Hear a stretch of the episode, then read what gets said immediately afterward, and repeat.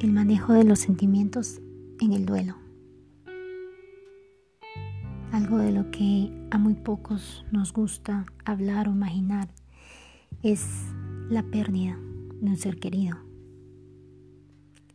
Y es que tarde o temprano debemos de pasar por esta situación y afrontarla.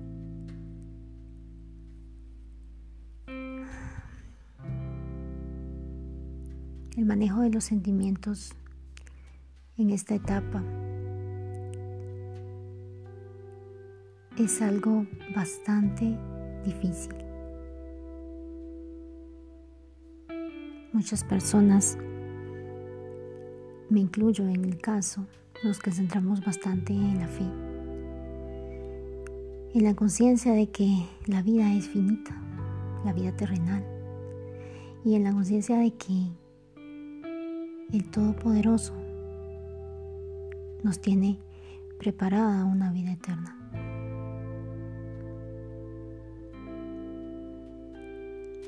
Fortalecernos con todos los recuerdos llenos de paz y de amor del ser amado, del ser amado ausente es algo que también nos llena y nos guía bastante. Recordarlo como la persona justa de buenos actos que fue.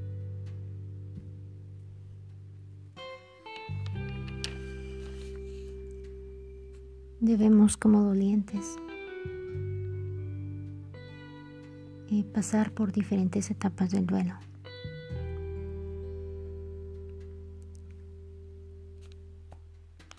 El aceptar la realidad de lo que se está viviendo a un nivel intelectual y emocional.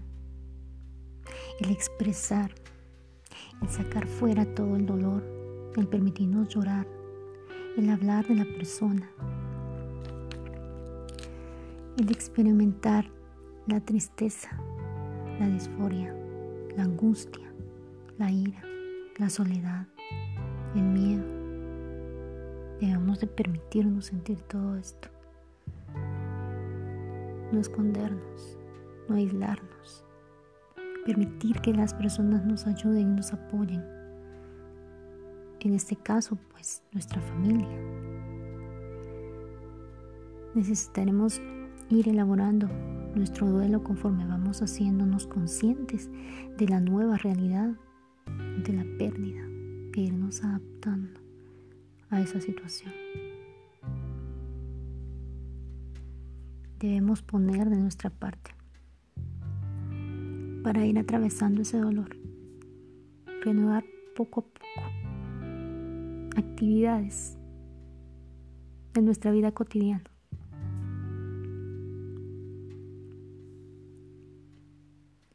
Por muy difícil y muy duro que nos parezca, debemos de afrontarlo. Entiendo y lo sé que es bastante duro el regresar a actividades que incluso aquellas actividades que nos causaban mucho gusto realizarlas, nos parecieran muchas veces hasta sin sentido. Más si estaban enfocadas en agradar a la persona o al ser humano perdido. El sentirnos apoyados por nuestra familia es muy importante. Sé por cuenta propia que no existe nada en este mundo que calme el dolor que sentimos. Llámese tratamiento, medicamento. Pero sí que debemos llorar nuestra pérdida, ser consciente de ella y saber que la persona continúa viva en el recuerdo, en nuestro corazón, en nuestra memoria. En sí, cuantas veces queramos podemos recordar sus risas, sus gestos, su forma de mirar, sus palabras, su alegría de vivir, tantas cosas que compartimos juntos con esa persona. Todos los momentos felices. Y repetirlos en nuestra memoria en un lugar donde nos sentamos a gusto, solos si deseamos en nuestra habitación, aislados. Recordar cada momento. Cuántas veces decimos. Pidamos mucha sabiduría a nuestro Creador para afrontar esta situación de la mejor manera. Y agradezcámosle el habernos permitido conocer y compartir nuestra vida con la persona más ausente.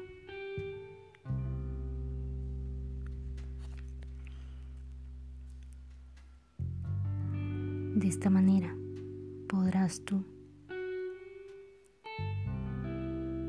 elaborar un duelo sano,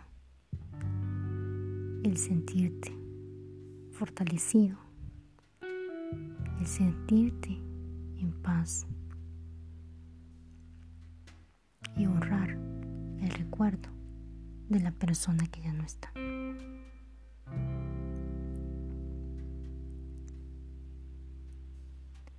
También debes de ser paciente con las personas que muchas veces hacen comentarios no debidos o inadecuados. Pero tú debes concentrarte por este momento en ti, en estar mejor cada día. No se olvida, porque no se olvida. En mi caso he sufrido la pérdida de mi padre de mi hermano y ahora de mi pareja.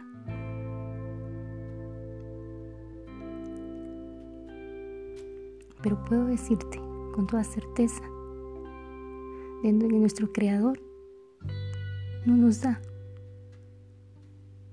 dolor que no podamos soportar. Así que mucha fuerza. Ora y dedica tiempo a ti. Y saldremos adelante. Bendiciones.